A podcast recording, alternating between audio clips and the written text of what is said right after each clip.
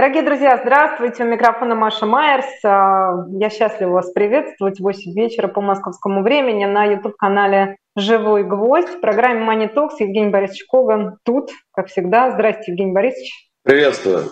Да, приветствуем вас. А, как обычно, пишите вопросы. Да, прошу прощения, что в прошлый раз отсутствовала, болела, болели. Ну, в общем, да, надеюсь, что сегодня все у нас с вами пройдет без боя, тем более, что давно не виделись, много чего есть обсудить. Вообще, сегодня будем говорить о том, как живут страны под санкциями и более крупно, скажем так, в основной части нашей программы рассмотрим иранский опыт – это страна, о которой много говорят, о которой много сравнивают с Российской Федерацией, при том, что мы давно ее уже обогнали по количеству санкций. Когда санкции против Ирана исчислялись там тремя тысячами, в России уже было семь тысяч, а, наверное, будет и больше. Да, вот об этом мы подробно будем сегодня говорить. Я напоминаю, что Совсем не лишним будет подписаться на канал «Живой гвоздь», поставить нам лайки. Ну и вопрос Евгению Борисовичу Ковану. Соответственно, я вооружилась телефоном, потому что мне с компьютера, прошу прощения, не очень удобно читать ваши сообщения, а вот с телефона самое оно. Поэтому если вам кажется, что я отвлекаюсь, я не отвлекаюсь вовсе, а читаю то, что вы пишете. Это важно. Да, а, ну что ж, приступим. Евгений Борисович, я долго думала начать как со скучного или с интересного, но теория журналистики говорит, что, в общем, и практика показывает, что надо начинать с интересного. Что вы там такого безобразного делаете с газом, что он бьет очередные рекорды и превысил отметку в 3300 долларов за тысячу кубометров? Что ну, насчет... на газовом рынке? Ну, насчет газового рынке все очень просто. Э, три дня, в принципе, э, «Газпром» не будет поставлять по «Северному потоку» э, так сказать, газ. То есть эта новость очень сильно всех сполошила, и вот уже несколько дней он не поставляет. Соответственно, цены давно пробили уровень 3000 долларов за 1000 кубометров. Более того, долетали и выше. Ну, честно говоря, цены безумные, и это приводит к тому, что стоимость электроэнергии растет как на дрожжах.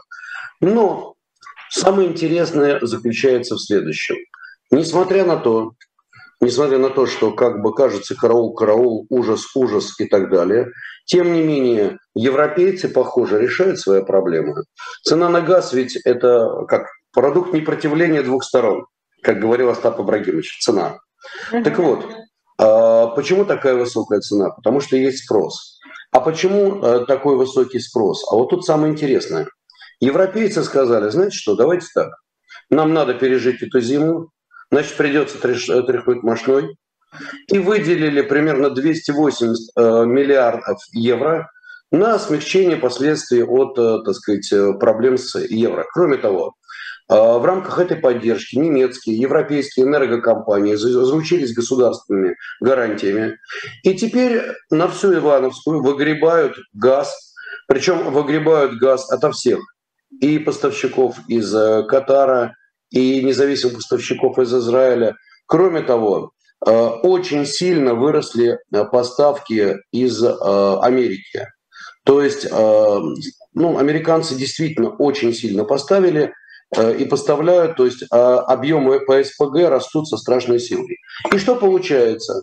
Что хранилища Э, заполнены, э, должны быть, то есть они, европейцы сдали директиву, что э, хранилища должны быть заполнены на 80% 1 ноября 2022 года, а в последующие годы должно быть к 1 ноября на 90%. Ну так вот, они практически достигли этих 80%. Это Германия, Италия, Испания и так далее. Кто немножко отстает, да, кстати, Франция 90%. Кто отстает, отстает немножко, это Нидерланды. Эм, кстати, впереди поляки, э, планеты всей поляки. Заполняемость 99%. Перестраховались. А, да, перестраховались. Э, то есть в целом по Евросоюзу заполненность там около уже 80%, как я сказал. Немножко отстают болгары, ну, вернее, не немножко, а очень сильно, и австрийцы. Вот э, такая вот ситуация. Да, и латыши, кстати говоря. Э, латыши э, заполнили только на 55%. Но, тем не менее, Европа поднатужилась и запаслась газом на зиму. Означает ли это, что э, у них все будет нормально и что, в общем-то, они спокойно переживут эту зиму? Не факт. Не факт, будет нелегко. Почему? Потому что эти хранилища, хоть они и большие, но они могут, их может их не хватить. То есть придется закупать. Придется закупать на споте. Но, судя по всему, европейская экономика все-таки с этим делом справляется. Да, будет рецессия, идет рецессия, очень серьезная. Но, тем не менее, они, э, понимаешь, тут как бы надо смотреть на что. С одной стороны, действительно высочайшая цена, которая привела к тому, что цена на 1 гигаватт уже там у нас вообще в космосе там э, сколько там, 600, 700, 800 э, евро за 1 гигаватт. Это очень много. И не гигаватт звони, а мегаватт, как говорится. Uh-huh. За 1 мегаватт. Гигаватт это было бесплатно. Дайте мне за 1 гигаватт, да. Вот, э, значит, что дальше? Э, дальше э, мы будем смотреть, какая будет ситуация с погодой. Потому что если будет экстремально холодная осень или зима, да, придется докупать.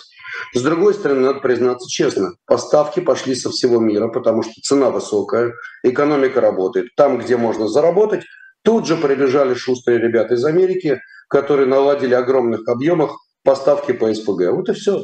Так что, как говорит один мой хороший друг профессор, процесс пошел.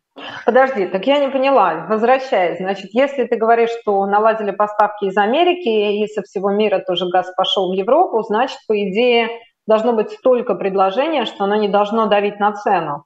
А, и в этой логике вот эти выделенные 200, сколько ты сказал, 280 миллиардов, да, то есть получается выделили деньги, надо потратить.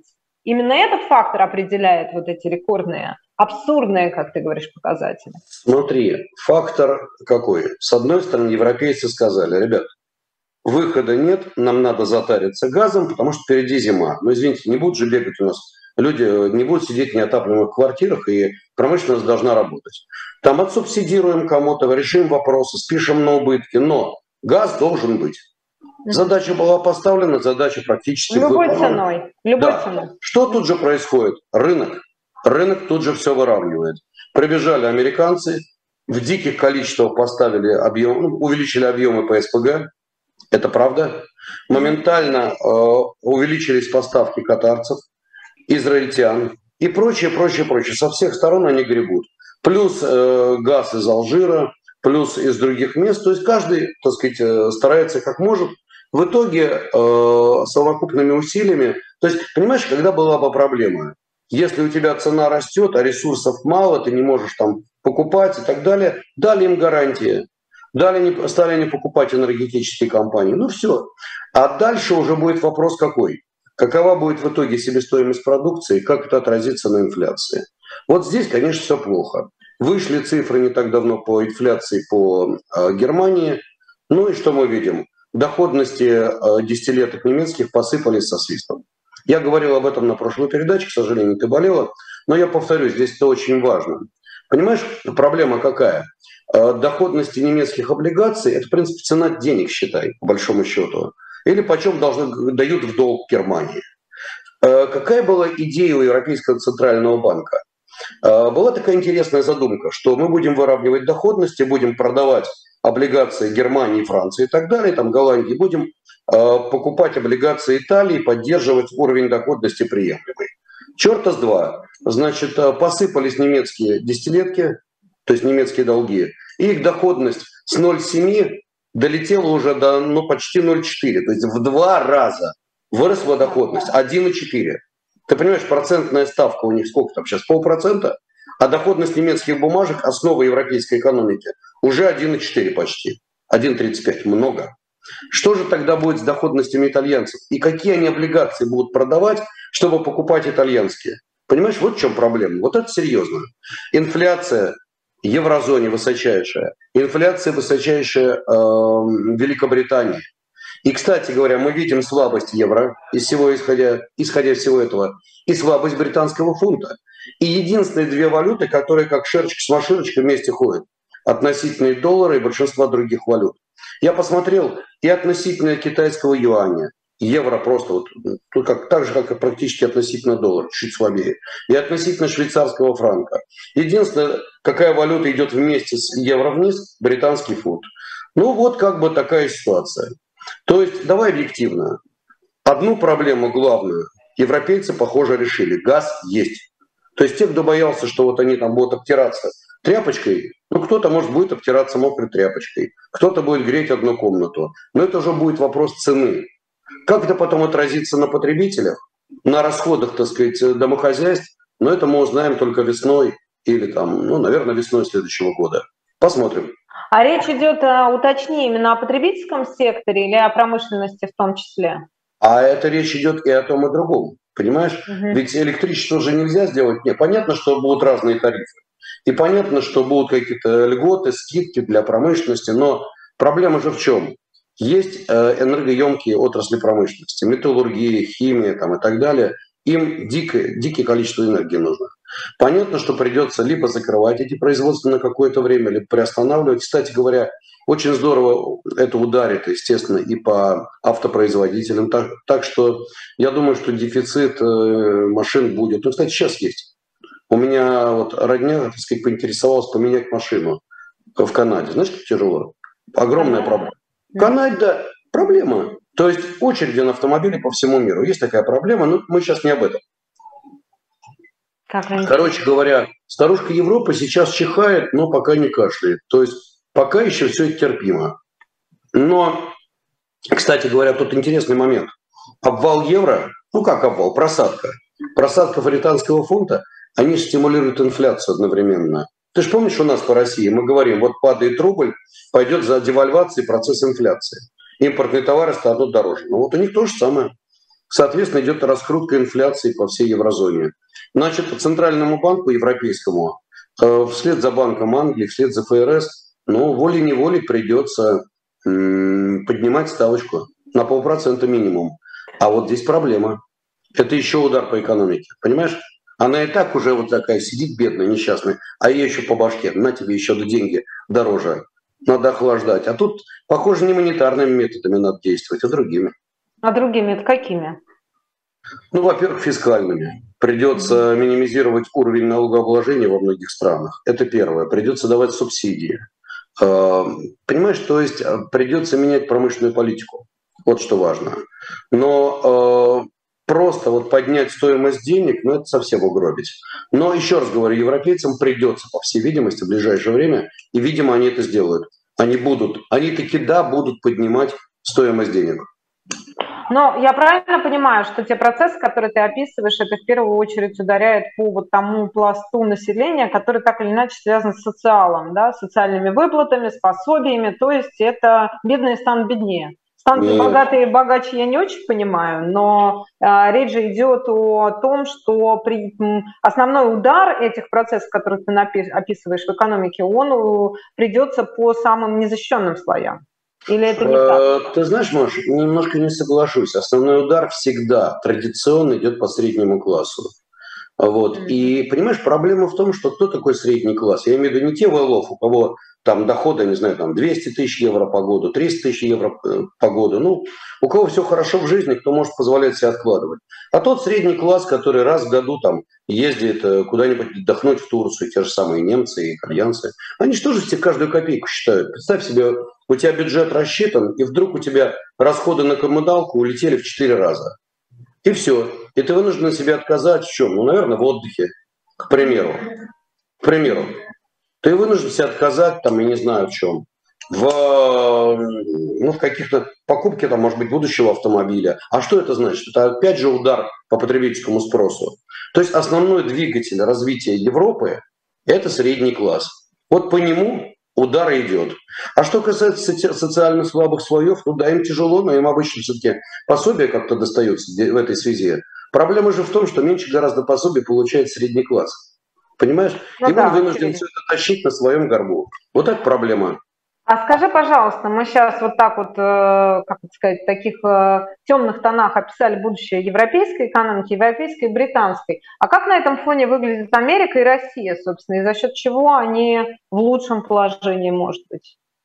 Ну, смотри, у американцев тоже счета за коммуналку растут, и газ у них давно пробил девятку, это много. Хотя я думаю, что сейчас может цена на американский газ немножко начнет проседать.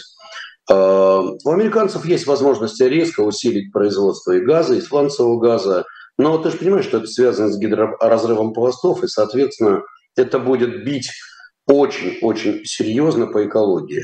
Так что для демократов это серпом по ленинским местам, и они вряд ли будут с энтузиазмом к этому относиться, потому что они обещали бороться за экологию. А, но для американцев действительно не такая большая проблема, потому что уж поставки газа, у них этого газа, знаешь, как говорится, ну как собак нерезанных. Нормально у них с газом все. То есть выросла цена, газ будет. И они, у них проблемы с этим нет. Вот, потому что Америка один из крупнейших поставщиков газа, нефти, так сказать, в мире. Здесь все просто. Теперь, э, что касается инфляции. Ты знаешь, инфляция сейчас немножко стала замедляться в Америке, но она замедлялась как? Она замедля... Цифры были очень хорошие по июлю. Цена на нефть пошла вниз, цена на продовольствие пошла вниз, цена на э, газ немножко пошла вниз. Июль был очень хороший. Боюсь, что цифры по инфляции за август будут хуже. Гораздо хуже. Э, поэтому, скорее всего, как раз сейчас идет э, симпозиум э, в Джексон-Холле. Собрались ведущие финансисты Америки, мира, вот обсуждают свои вопросы.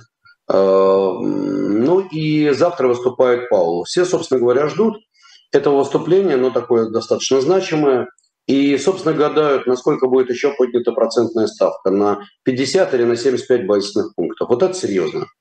Потому что это тоже охлаждение американской экономики. Так что процессы, они идут везде. Одна проблема. Американцам легче немножко это делать. У них более гибко настраиваемая экономика, и у американцев, понимаешь, там нет 20, там, э, там какое-то количество стран, которые решают, да, нет, чиновники, то есть там все проще. Собрались главы Федеральной резервной системы, порешали, поголосовали, там, я уж не знаю, как они там, на каких тонах между собой разговаривают, не присутствовал, очень бы хотелось поприсутствовать. Вот. Но, правда, у них все очень прозрачно, потом все выходят протоколы, то есть там не забалуешь. Вот. Но в итоге вот вышли протоколы э, очередного заседания, и, собственно говоря, все поняли, что ФРС настроен достаточно жестко. Ну, есть ФРС, а есть глава. Так сказать, главарь этой шейки, лейки. Я шучу. А, вот. И господин Паул, э, один из крупнейших и виднейших экономистов мира будет выступать завтра, и он скажет свой вердикт. Честно говоря, я думаю, что он скажет 0,75, но не знаю. Так подожди, то есть эти монетарные методы, они работают в Америке, потому что более управляемая, скажем так, однородная структура самой экономики. В Европе это работает хуже с точки зрения того, что сложнее проводятся эти решения в жизнь, да, потому что разница между там Северной Европой и Южной Европой, она слишком велика в экономическом плане, поэтому и не очень понятно, а как это выровнять, эту историю, поэтому и поднимать ставку не так просто. А, ты знаешь, там другой момент, Некоторые, извини, что я тебя перебил тут. А, есть вот какая проблема. А, в начале ноября будут промежуточные выборы в Конгресс и Сенат. И э, есть высочайший шанс, что большинство там опять вернут себе республиканцы. А что это значит? Администрация президента демократическая, в законодательной власти большинство республиканцев, а это значит, прохождение законов пойдет с огромным скрипом, законов там и всего-всего, что они делают. А что это означает? Смотри, американцы решили помочь своей экономике. Вот демократы влили много денег. И даже в последнее время инфраструктурный план, э, план по помощи предприятиям, чтобы они, так сказать, э, наладили производство чипов, там, опять же, миллиарды долларов. Все это быстро делается, потому что демократы там и демократы здесь. Как только будет э, законодательная власть в руках республиканцев, вот пойдет буксование, и это будет Европа номер два. И это надо просто признаться в этом. Вот как так. Так, хорошо. А как на этом фоне выглядят те процессы, которые в России происходят? Э, ну смотри, у нас как раз инфляция замедляется. Угу. У нас это уже... же сезонный фактор или нет? Это же август. Ну, не, не только, не только. Смотри, во-первых, у нас очень сильная значит, э, ситуация с экспортом. Высочайшие цены на энергоносители.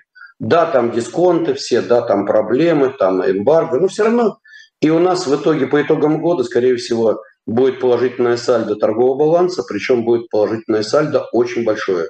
Даже нетипичное. Обычно там чуть меньше 200 миллиардов долларов, а может быть где-то 250. То есть каждый день лишний миллиард долларов превышения. Все это давит на рубль в сторону укрепления. Соответственно, ну мы об этом много раз говорили. Соответственно, мы получаем крепкий рубль, а соответственно это влияет и на инфляцию, с одной стороны. С другой стороны, у нас, э, извини, э, очень сильно падают по факту располагаемые доходы населения, то есть могут, пускай рассказывают что угодно, но народ поджался. И, следовательно, у нас народ перестал сильно тратить. Понимаешь? И вот поджимание народа с одной стороны, а с другой стороны укрепление рубля дает нам действительно дефляцию. Ну и сезонные факторы тоже. Означает ли это, что у нас это будет бесконечно? Конечно, нет. Конечно, нет. Я думаю, что поскольку бюджетное правило 2 заработают, то есть будут выкупать в итоге дружественные валюты, то есть дирхамы всякие, там, э, юани и прочее, скорее всего смогут с помощью этого бюджетного правила уже где-нибудь к октябрю-ноябрю запустить рубль в ну, куда-нибудь туда, в сторону 65-70, а то есть 75, чтобы сбалансировать доходы бюджета раз и э, ну, ситуацию с доходами экспортеров, которые сейчас просто находятся в молодом сижу. Вот, собственно говоря, все просто. То есть инфляция, наверное, у нас будет разгоняться немножко, но пока идет дефляция, идет снижение ставок, которое позволяет людям снова э, возвращаться к идее ипотеки, там льготные, нельготные и так далее. Вот. Так что российская экономика оказалась, что имеет большой достаточно запас прочности, но это так и не так. У нас, э, смотри, с одной стороны есть экономика добывающая, есть уголь, и опять же, вот сегодня вышла статья, что угольщики на грани что-то там банкротства. Я не понял, какие банкротства, если у Мечева, Распадска все отлично. Ну да, там у Суэка надо разобраться, что там с Кузбассом. Надо посмотреть. Я пока не готов, буду смотреть внимательно за этим. Но справились. Металлурги, да, у них сейчас тяжелейшая ситуация. Это правда, и особенно из-за рубля. Химикам тоже тяжело из-за высокого, так сказать, э, крепкого рубля. А, сельхозпроизводители нормально. Производители продуктов питания нормально. Ну вот идут отчеты, компании некоторые еще планируют дивиденды платить. Айтишники просто жируют заказов у моря. Вот такая ситуация. То есть, э, посмотри, например, отчет Positive Technologies. И на бирже они, кстати говоря, взлетели там в итоге э, относительно IPO, которое прошло в самом конце прошлого года. Они по-моему, то на 25, то на 30, они, по-моему, процентов. Мы, кстати, рекомендовали к покупке, говорили дорого-дорого. Но вот они и еще дивиденды умудряются платить. То есть у айтишников все более-менее неплохо. Так что это хорошо. Машиностроители, одино, вот города, где э, монопредприятия, ну, там невероятно тяжело. Опять же, есть какие-то машины комплекты, что-то делают. Транспорт, авиация особенно, проблемы. Те тот же самый КАМАЗ, отличные грузовики, прелесть. Э, ну, реально, хорошее производство. Но, к сожалению, что делать с машинами-комплектами вообще непонятно. И э, что будет в итоге? Дичайшая конкуренция. То есть китайцы производят, пускай не самые лучшие качества, но мощные большие грузовики. Конкуренты, недорогие. Вот здесь будет проблема. Угу. Ну, ты сказал так и не так. А, собственно, вот, вот, вот эти не так, это те, кого ты перечислил во второй части своего сейчас э, монолога, правильно? Я точно, точно, То есть это те, кому будет тяжело. А как себя при этом чувствует, вот, собственно, потребитель? Я просто понять не могу. Ты говоришь, народ поджался, а потом описываешь такую довольно благоприятную картинку. В общем. А вот проблема-то в том, что картинка-то она... Подожди, давай разберем. Маша, картинка очень разноплановая народ реально поджался. Это правда. Но доходы-то идут, и доходы бюджет идут, и рубль крепкий. То есть, понимаешь, у нас сейчас все смешалось в доме Облонских. Поэтому вот каждый со своей позиции будет тебе говорить. Один будет говорить, у нас все хорошо, мы всех победим, у нас запасы газа, мы все выставим. Другой будет ребят, посмотрите, что будет с э, машиностроителями, что будет в Калужской области, где у нас сборочные предприятия. Посмотрите, что у нас будет с будущей занятостью. Третий говорит, у нас все будет нормально с занятостью, государство всем поможет, раздадим деньги. Ну вот на стыке этого мы всего и находимся. Это наш э, такой вот, знаешь, угу. это наш Армагеддон, в котором мы живем. Вот. Да, это правда. Ну что, тогда давай из, из нашего Армагеддона постепенно перебираться в Армагеддон иранский, хотя не знаю, можно ли такие слова использовать, при том, что, в общем, страна под санкциями уже находится многие десятилетия и при этом как-то существует. Да? А, до определенного момента это была такая вещь в себе, в общем, особенно а, тем, что происходит в Иране, никто не интересовался. Но вот после того, как Россия оказалась в схожих обстоятельствах из-за известных событий полугодовой давности. А вот сейчас эти параллели, наверное, уместны, но журналисты в основном спекулируют. Там я уже в начале нашего эфира приводила цифры, там, количеством санкций у нас там 7 тысяч, у них там 3 тысячи и так далее. И типа а, посмотрите на Иран, вот как люди живут. Как, собственно, там люди живут, об этом мы будем говорить вот во второй половине нашей программы. Я напомню, что она называется Money Talks и выходит по четвергам на YouTube-канале «Живой гвоздь» э, в прямом эфире со мною и с Евгением Борисовичем Кованом. Итак, а как живут страны под санкциями, иранский опыт, вот Собственно, об этом мы будем говорить чуть более подробно. Ты знаешь, я где-то даже сейчас, извините, я просто полезла, полезла э, в свой файл, потому что э, видела новости, которые связаны с тем, что, например, это я цитирую, Иран хочет занять долю российского нефтяного рынка в Европе на фоне возобновления переговоров по ядерной сделке. Это пишет Market Insider, вот такое издание. И дальше идут некоторые подробности, которые приводит газета.ру. А как себя чувствует Иран? И действительно ли, чем хуже в России, тем лучше в Исламской Республике? Ты знаешь, прямой зависимости нет. А, значит, проблема состоит в следующем. Значит, Иран. Иран научился быть под санкциями, поскольку он там находится аж 40 лет. Я смотрю на макроэкономику Ирана. Что я вижу? За последние пять лет э, темпы роста у них э, примерно 1% в год. Ну, так, не очень. За последние 10 лет 3% в год. Ну, как-то там вот э, не смертельно. То есть иранская экономика в среднем туда-сюда, понимаешь, там иногда чуть-чуть проседая, как в 2012 году она была минус 3,7% ВВП, э, как, например, в году 2016, когда она вдруг взлетела, там стали поговаривать об отмене санкций на 8,8%. Но, тем не менее, она потихонечку, потихонечку растет. Это первое. Что с безработицей? Безработица стабильная. У них где-то примерно с 2020 года она особо и не выросла, и не упала. В 2021 году она была 11,5%, в 2020 году 11,6%. Ну вот она где-то прыгает между 10 и 12%, чуть выше, чуть ниже. Вот это безработица в Иране. То есть, ну, ты знаешь, как бы так, э, как в Южной Европе. Uh-huh. Ну, немножко похуже, конечно, похуже. Но, э, опять же, смотришь молодежь, молодежную, например, э, безработицу в той же Испании, ну, там все погру, погрустнее. А в Южной Италии вообще, в общем, тушите свет. Теперь по поводу инфляции. Э, вот с инфляцией ситуация плохо. Вот тут наши послушатели пишут о том, что 30-40% в год. Ну, последний год, да. В этом году действительно инфляция у нас будет, то есть в смысле у Ирана будет 40%. То Ого. есть на них да, на них очень здорово бьет э, рост мировых цен на продовольствие, это все так. Вот, энергетика нет, то есть там инфляция идет. И в среднем у них никогда не опускалась, э, даже вот э, какие-то лучшие годы, инфляция у них не опускалась ниже 10%. То есть инфляция достаточно высокая. Mm, Теперь смотри, как они пострадали от санкций. Давай посмотрим. А, ну, первые санкции были с 79 по 82 год, там заморозили активы, там э, отключили банки, депозиты, торговая эмбарго. Короче, все было у них жестко. Циферки, вот я смотрю специальные цифры. Значит, 4 года подряд у них ВВП 79 года очень жестко падал. Очень. Э, значит, 79 год 12%, потом 13%, в 80-м вообще на 22%, потом на 6%, потом прошло пошло некоторое восстановление экономики. Э, ну, короче говоря, иранской экономике был нанесен очень сильный удар.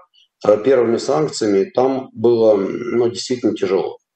Э, потом они немножко восстанавливались и ну, как-то потихоньку-потихоньку, там было несколько таких волн санкционных, там отпускали, потом снова. Вот, давай лучше сейчас посмотрим не историю, а посмотрим текущее состояние дел. Первое. У них внимание, барабанная дробь, у них э, положительный торговый баланс. Да. Так, интересно. Да, чего они экспортируют? Ну, понятное дело, нефть, контрабасят, как говорят мои друзья, потихонечку. Там переправляют, так сказать, нефть, с одних переливают с одних танкеров на другой. Научились это делать виртуозно. Видимо, нам придется брать уроки. Ну, ну, а, нет, подожди, с этого места поподробнее. А в чем смысл этой схемы? Просто объясни а, закон послушный Маша Майерс, э, как это, как это происходит, как это осуществляется и что они, собственно, делают.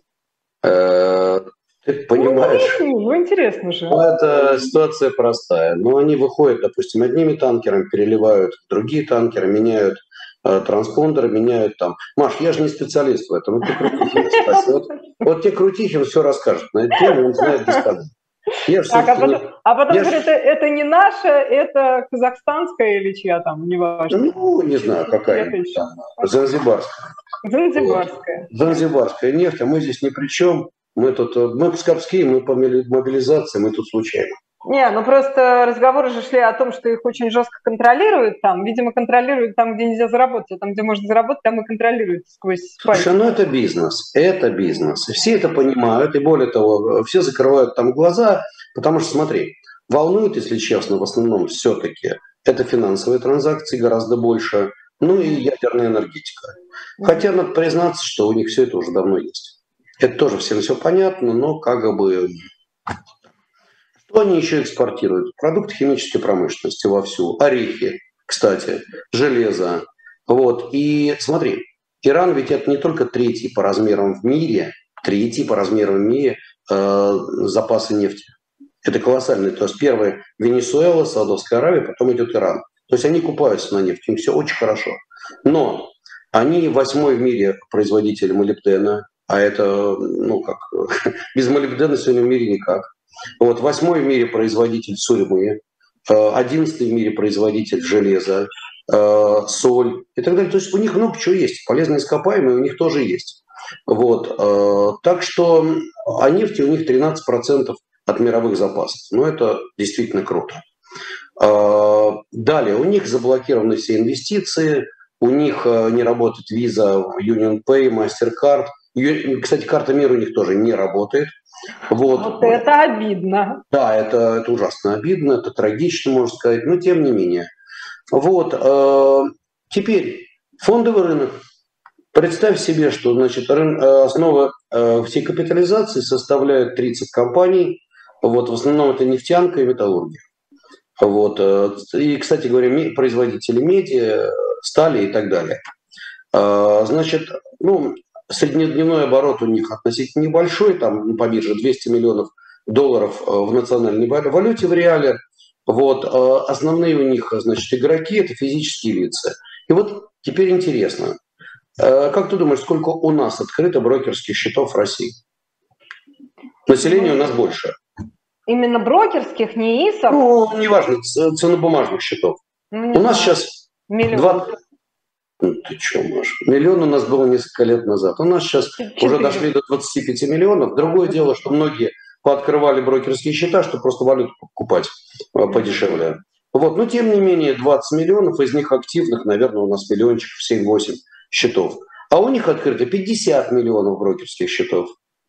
То есть любой приличный э, иранец, а учитывая, что там население все-таки намного меньше нашего, на 40%, так вот, э, тем не менее, практически все э, взрослые люди в Иране так или иначе связаны с рынком ценных бумаг.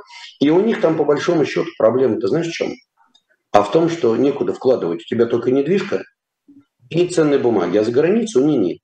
Вот. И благодаря этому фондовый рынок взлетел колоссально. Колоссально взлетел. И когда меня, кстати говоря, спрашивают, а что будет с, с нашим фондовым рынком, то я говорю, ребята, с экономикой у нас не очень. Но проблема в том, что людям, смотри, экономика, она всегда зарабатывает деньги, и людям надо откладывать на пенсии куда угодно. Поскольку мы будем все больше и больше закукливаться, но ну, некуда нашу брату россиянину, некуда особенно идти, кроме как российского фондового рынка и недвижки. То есть сейчас можно еще переводить деньги, сейчас там пока можно работать за границей. Я не знаю, тренд пока мне не очень нравится, и все больше мы закукливаемся. И если мы закуплимся до уровня Ирана, то, ну, наверное, а куда народ пойдет? На фондовый рынок. И посмотри, кстати говоря, что интересно. Смотри, что происходит с нашим фондовым рынком. Вот э, я, кроме того, что тут, тут выступаю или там вот, пишу свой телеграм-канал, ну ты уж извини, так, так случилось, что являюсь инвестбанкером. В частности, управляю активами клиентов и так далее. Посмотрел счета на, мои, на счета моих клиентов. Это только не реклама, правда. Э, сегодня как раз подвели итог по очень большому количеству счетов на московской бирже. Слушай, у всех ребят отлично выросли активы. Они покупали там белугу, она взлетела хорошо, кстати, производители продуктов питания, э, аквакультуру. То есть компании второго эшелона, у которых нет GDR, и которые не расконвертируются, не давят на рынок, и там очень много бумаг, которые реально взлетели. Там и СКЧ там взлетело, и много. То есть где-то я подфиксировал, где-то там часть фиксанул, где-то сидят еще люди в позициях, э, там что-то купили, что-то продали. Русал, кстати говоря, рванул сейчас. Я им накупил несколько дней назад русала, сейчас смотрю, колеровочки пошли вверх. Вот, то есть... Ну, ты же ну, про это... неудачи про свои не рассказываешь, Евгений Борисович. Ты расскажи, где потерял, это тоже интересно. Ну, конечно, потерял. Слушай, ты знаешь, я тебе скажу так. Если у инвестбанкира или там управляющего активами э, хотя бы 60% сделок удачные, то он молодец. Если 70, то он просто красавец. Но у нас побольше 70, честно. Причем я могу просто показать публичные данные. Причем без подтасовки, вот реально. Вот, то есть, смотри, все очень просто. Мы поняли, что надо вкладываться сейчас в российском фондовом рынке бумаги, где относительно более легкие, и самое главное, где нет GDR. Ну, я не буду заниматься, еще раз говорю, рекламой не нужно. Я просто говорю о том, что, скорее всего, наш фондовый рынок из-за того, что он будет закрываться, а людям куда-то надо идти, будет потихоньку расти. Вот что я хочу сказать, несмотря ни на что. Хотя, конечно, будут провалы, и я думаю, что э, в какой-то момент будет все не очень хорошо, но бог с ним. Давай вернемся к Ирану. Просто Нет, подожди, сейчас мы вернемся к Ирану, но это же искусственно созданная ситуация, да? Вопрос просто, как долго она будет поддерживаться вот таким вот фактором искусственности. Правильно я понимаю? Э, это ну, абсолютно ну, правда. Ну как это, ну как это, это же бессмысленно. Подожди секунду. Вот, допустим, растущая э, недвижка, да, людям не, не во что вкладываться, они вкладываются в не, ну рано или поздно этот рынок все равно должен встать по логике вещей, потому что спроса нету. А фондовый рынок, он воспроизводит таким образом сам себя, как вещь в себе, да, это внутренняя Маш, вот эта иранская история, которая 40 лет растет как на дрожжах, потому что люди несут в нее больше и больше денег. Нет, нет, нет. Во-первых, начнем с того, что фондовый рынок растет не все 40 лет, а последние лет, лет 15-20 неплохо, ну, равно, особенно конечно. последние 5 лет. Вот, нет, такого не было. Первоначально они тоже свистели вниз. Э, это все неправда. Э, это во-первых. Во-вторых, смотри, э, фондовый рынок в открытой системе – это всегда хороший барометр экономики. Конечно. Который показывает ситуацию, то есть и с инфляцией, и со всем остальным. Потом смотри, есть же еще понятие рост номинальный, есть рост реальный, поскольку у них инфляция высокая, то все бегут вкладываться, понимая, что им деваться нет. Поэтому тут так вот сравнивать-то нельзя. Если мы из этого номинального роста вычтем инфляцию, то там достижения будут гораздо более скромнее. Но, тем не менее, через фондовый рынок свой иранцы, правда, они отбивают свою инфляцию и в некоторых позициях очень неплохо отбивают. Это абсолютная правда. Вот. А, теперь, ты знаешь, еще один очень интересный сектор, который, о котором нельзя не поговорить. Вернее, два сектора. Первый сектор – это образование. Иранские вузы стремительно по всем рейтингам, несмотря ни на что, идут вперед и поднимаются, так сказать, это, естественно, научные предметы, это медицина и так далее. У них очень хорошо растет уровень медицины. И знаешь, тут очень интересный момент. Да, у Ирана большая проблема с медицинской техникой, оборудованием, это все поставляется там где-то либо контрабасится, либо еще что-то, понятно, но иранцы, тем не менее, научились воспроизводить самое главное. Врачи делятся на два вида, ты знаешь прекрасно. Врачи, которые лечат болезни, и те, которые лечат людей. Так вот, они научились выпускать качественных людей, качественных, вернее, Э, врачей, которые именно лечат людей. То есть качество человеческого материала, а надо признаться, что персы люди-то умные, древний народ, и, поверь мне, там много умнейших людей. Так вот, очень ценятся иранские врачи сейчас. В Иране насчитывается более 1600 государственных и частных клиник. Вот, э, значит, один из самых успешных и известнейших нейрохирургов в мире Вот я записал специально. Его зовут Маджим Самии. Он возглавляет клинику в Германии, так вот родился он в Тегеране. Вот какие востребованные направления? Кардиология, сосудистая э, хирургия, ортопедия, пластика, пластическая хирургия, лечение, кстати говоря, бесплодия и ЭКО.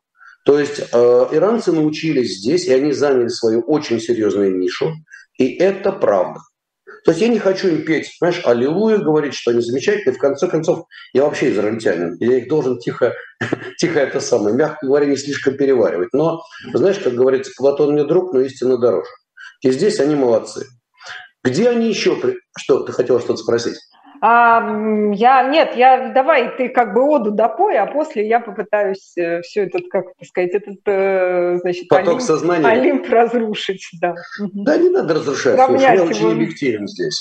Нет, поле поверь, превратить. Понятно. Слушай, это называется стратегия выживания, которая доказывает, что выживать можно всегда, и более того, закрытость системы иногда рождает уникальные вещи – ты знаешь, это очень интересный момент. Обрати внимание, в нашем Советском Союзе, в котором невозможно было там все что угодно, расцветали там искусство, изопов язык. Вспомни, у нас все это было, и талантливые поэты, и все прочее. То есть все это было. И были какие-то отрасли, которые были, развивались у нас очень здорово тоже. Ну, как бы все было. Так вот, у них тоже это дело есть. И, кстати говоря, Иран – это одна из первых стран, которые начали серийное производство – своей вакцины, э, вот Кавитран, Каверан называется. Еще в марте 2021 года у них появилась собственная весьма эффективная вот, э, вакцина. И апофеоз всего, или, как говорит один мой знакомый, апофигей всего этого дела. Какая у нас в России средняя продолжительность жизни? Ну-ка напомни мне. Ой, ну ты меня спрашиваешь, я уже с миллионом а, попала в просак, сейчас я опять тебе глупость какую-нибудь скажу, но до 70 мужчины и, по-моему, там 71, что ли, женщины, что-то такое? Э, нет, женщины немножко побольше, мужчины немножко поменьше, а средняя по больнице, ты абсолютно права, ты никуда не попал просак, у нас 71 год. Угу. 77 у них, 77 лет. Вот у иранцев 77 лет. Вот, вот что хочешь, делай, а вот оно так. Понимаешь, с цифрами не поспоришь. Но вот. а, подожди, давай чуть более глобально попытаемся взглянуть на эту историю, потому что я сейчас не просто, как бы самое банальное, что я тебе могу сказать, это Евгений Борисович, получается, что ваши санкции хваленые не работают, да? Но это, вот самое, это самое банальное, что я могу тебе возразить. Более сложная история – это вечные песни старые песни о главном про, технолог, про технологии. Действительно, ты сказал, а, что у них там не хватает оборудования. Как можно развивать медицину, не имея доступа к современной медицинской технике, к современному медицинскому оборудованию? Как можно делать высоко, высокоточные, сложные, сложнейшие операции, особенно если там это сосудистая хирургия, не имея доступа к оборудованию? Или они его сами производят, или они его в Китае покупают? Что делают конкретно? Или в Индии, я не знаю. Нет, что в этом смысле? А, не работающие, значит, санкции не работают, это первый пункт. И а, тогда не является ли а, преувеличением эта вечная история про то, что как только Россию, Россия потеряет возможность покупать, да, закупать технологии и получать высокотехнологичные решения, которые может реализовать, реализовать у себя своими силами, то она сразу откатится там на сто лет назад. Ну, 100 не 100, в действительности экономика, она гораздо более, девушка такая, знаешь, выживучая. Я, вот. про, я сейчас сказала не про экономику, а про технологии. Про технологии, да, так мы потихоньку, потихоньку, потихоньку туда и откатываемся. Ну, просто понимаешь, ну, условно говоря, это же звучит как анекдот, когда там рассказываешь, что Лада будут выпускать вот с этими механическими стеклоподъемниками, да, потому что, или там, что у нас гвоздей нет, чему страшно удивилась Валентина Ивановна Матвиенко. Вот. Но при этом ты мне рассказываешь про Иран, 40 лет страна под санкциями, и тут на тебе у них оказывается медицина и да. сосудистая хирургия на каком-то невероятно высоком уровне. Да, вот на удивление оно так. Ты понимаешь, я сам, когда глубоко занялся вот изучением данного вопроса, я сам, ты знаешь, решил очень серьезно покопать тему. Почему? Ну, в конце концов, опять же, мне надо искать направление, куда вкладывать деньги, надо понимать, что будет, и, соответственно, надо изучать. И поскольку они самые умные в этой жизни, то мне надо почитать, наверное, опыт других. Это разумно, так всегда человек делает разумно. Ну так вот, почитал, посмотрел, сам обалдел. А ты знаешь, кстати говоря, еще одну вещь я тебе скажу забавную. Но в отношении оборудования я вернусь. Во-первых, они его закупают, и оно не под санкциями. Медоборудование не под санкциями, пожалуйста, можно. Другое дело, что ты понимаешь, проблема же как? Вот ты поставил в Иран, а как они с тобой рассчитаются? Вот. А вот теперь начинается самое интересное. Как рассчитаются? А ты в курсе, что Иран занимает одно из почетных мест в мире по э, этому, господи, по майнингу? Ты знаешь, что 4,5% от мирового майнинга – это иранцы?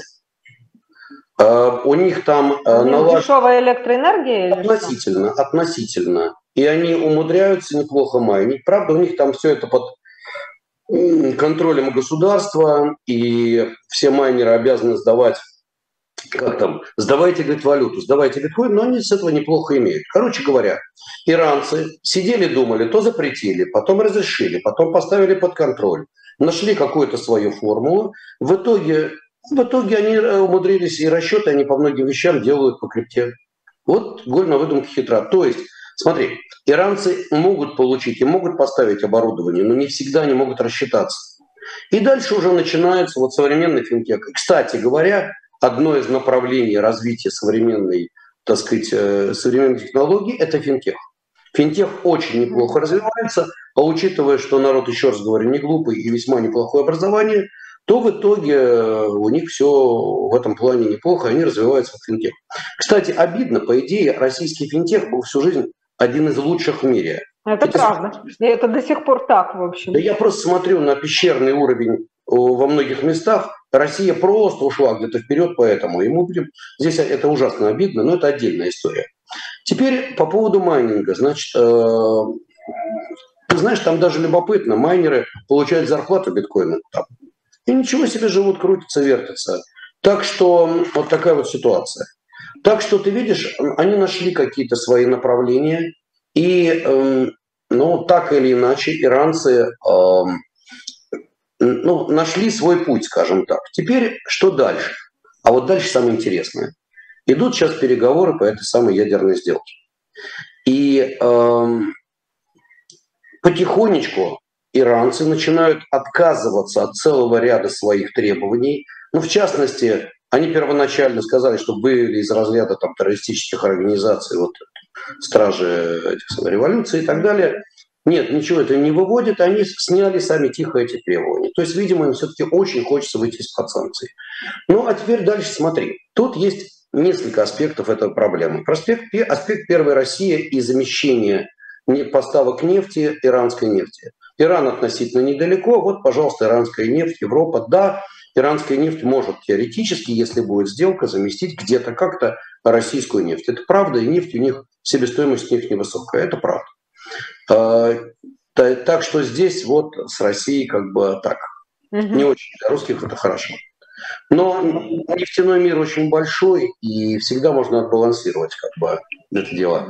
Угу. Тем более, обрати внимание, он э, одно выступление министра нефти э, Саудовской Аравии из 92 нефть взлетела до 102. Так что нефтяной мир, мир – это мир творчества. Тема номер два. Э, это Саудовская Аравия и Израиль. Как да. ты понимаешь, э, если Америка сможет благодаря Ирану или Европа понизить цену на э, нефть в мире, то израильтяне повысят очень сильно уровень своей ну, как бы напряженности. То же самое саудиты, злейшие друзья э, Ирана.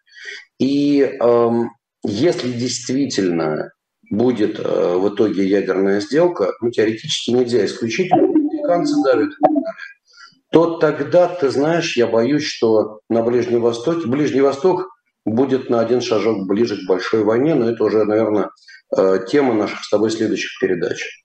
Я очень боюсь, что в итоге, если у Ирана будет больше денег, то это значит больше будет поставок э, оборудования Хизбалле, это значит э, в Сирии, в Сирии будет менее спокойно, ну и так далее, и так далее, и так далее. Но еще раз говорю, я не являюсь специалистом по геополитике, по вооружениям, поэтому здесь я могу лишь догадываться, но каждый раз, когда Ирану очень хочется что-то сделать, он поставляет э, просто оружие Хизбалле. А Хизбалла, знаешь, что как, чего изволите, ребята? За ваши деньги каприз. Да, это любопытно. То есть сдерживание Ирана носит скорее геополитический и стратегический, а не экономический характер до сих пор, да? Ну, ну там, э, ты понимаешь, это же Ближний Восток, а там все смешалось, там клубок. Ну, да. Там реальный клубок, там начинается экономика, заканчивается геополитика, вспоминаются старые обиды. Э, ты знаешь, я очень хорошо помню однажды мой личный визит в Иорданию. Был как-то в Иордании. Но поскольку э, у меня есть возможность было показать русский паспорт, то я пошел с русским. Ну, никаких вопросов, так сказать, господин Коган, очень приятно. Был в гостях у одних очень грамотных людей. Как раз там один мой товарищ хотел купить, войти в долю по некому медицинскому бизнесу, и мы с ним там вместе были, обсуждали. Вот, и случайно коснулись темы Израиля. У Иордании мир с Израилем. Казалось бы, все нормально. Разговаривал с людьми, ну вот конкретные, серьезные бизнесмены. Ну, говорит, ну мы, понимаешь, мы израильтян не любим. Ну вот не любим мы все, потому что вот у меня папа палестинец, туда-сюда. Я говорю, хорошо, а твои дети? Ну, дети как бы стараются подальше идти от израильтян, потому что... Почему?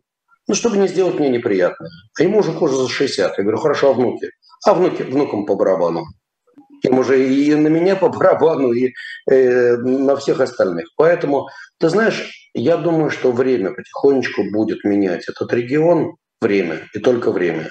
Это единственный вот э, спаситель, а дальше ничего. Вот. И эм, если будет иранская сделка, то ну, нужно будет американцам очень серьезно подумать о гарантиях безопасности Израиля. Но ты же понимаешь, это Ближний Восток. Сегодня пообещали, завтра... То есть договор стоит ровно той бумажки, на которой он написан. Да, но время, я хотела тебе сказать, что время работает как в ту, и, так и в обратную сторону. И, собственно, то, что мы на примере Ирана и наблюдали, понимаешь? Страна да, пошла обратно, в обратном направлении от светского и открытого государства да, до фактически такого вот закрытого... Ты знаешь, это, это, религиозного общества. Это тоже, с одной стороны, ну да, и все вот так – а с другой стороны, ты знаешь, у меня одна знакомая недавно ездила в Иран там, по своим делам. Угу. Ну, что, находит, заходит, там все это самое закутанные, туда-сюда, заходит в ночной клуб. А там... Понятно. Поверь это мне. Хорошо. Это любопытно. Это любопытно. Скажи, пожалуйста, а у нас не так много времени, около трех-четырех минут остается. А чем Россия и Иран экономически интересны друг другу? Ну, смотри, Э, есть очень много отраслей, э, по которым Россия может э, работать с, Ираном. Это и машиностроение, это и химия, это и те же орешки, между прочим, и, ну, все что угодно, и продукты питания, вот, и зерно, кстати. Так что нет, у нас очень много есть чем поторговать с Ираном, вот, и технологии, и технологии выживания, и финтех. То есть, я думаю, туризм будет определенный, гораздо больший. Я думаю, что будет налаживаться довольно серьезный э, диалог э, на всех уровнях. Проблема немножко не в этом. Россия очень хорошо всю, всю жизнь, многие годы дружила с Израилем. Вот тут, я боюсь, э, много поворотов будет, не самых лучших. Ну, так знаешь, что... это не мешало России наехать на, на Сахнут. Я имею в виду то, что то и Израиль, в общем, старательно занимает такую всегда позицию, что, в общем, мы и с этими дружим, и с этими дружим, ну, по крайней мере, в последнее время в отношении а, двух центров влияния, российского и западного. Поэтому тут как бы это еще такой большой вопрос. Кстати, кстати, кстати, Иран, насколько я знаю, вспоминаю, вроде бы дал достаточно большой заказ России на производство судов. С другой стороны, Россия может... То есть, смотри, в действительности там очень много направлений, в которых можно тут посотрудничать.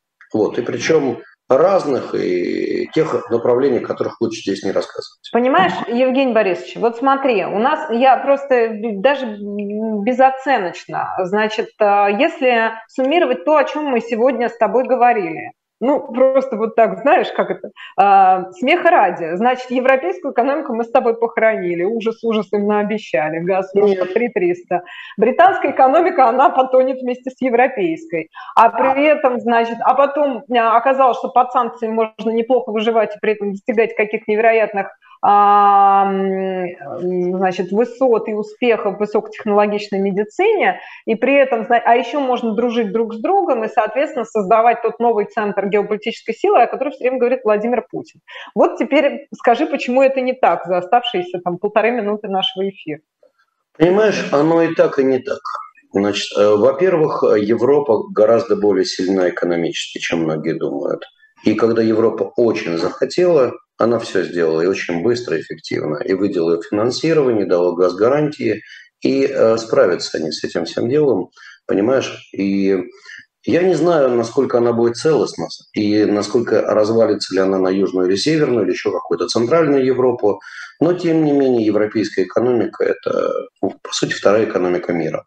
Поэтому я бы не пел ей сейчас «Аллилуйя» и не, не, не говорил бы, знаешь, за упокой, не говорил бы за упокойную песню.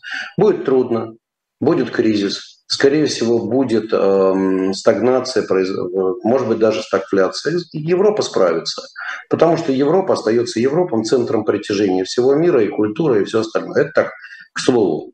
Что касается э, вот новых точек роста, новые взаимодействия, да, они будут. И будут международные расчеты вестись в национальных валютах, это тоже будет. Мир идет куда-то дальше. Куда это очень трудно понять. И тот, кто четко осознает вот этот вектор развития, тот, э, наверное, получит большие бенефиты от этого. И будет на коне.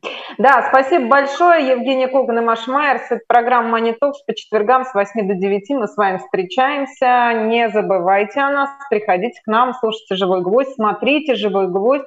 Далее ваши любимые пастуховские четверги. Алексей Венедиктов, Владимир Пастухов. И после встречайте поэта Дмитрия Быкова. Спасибо вам большое. Всего доброго и на связи. Счастливо.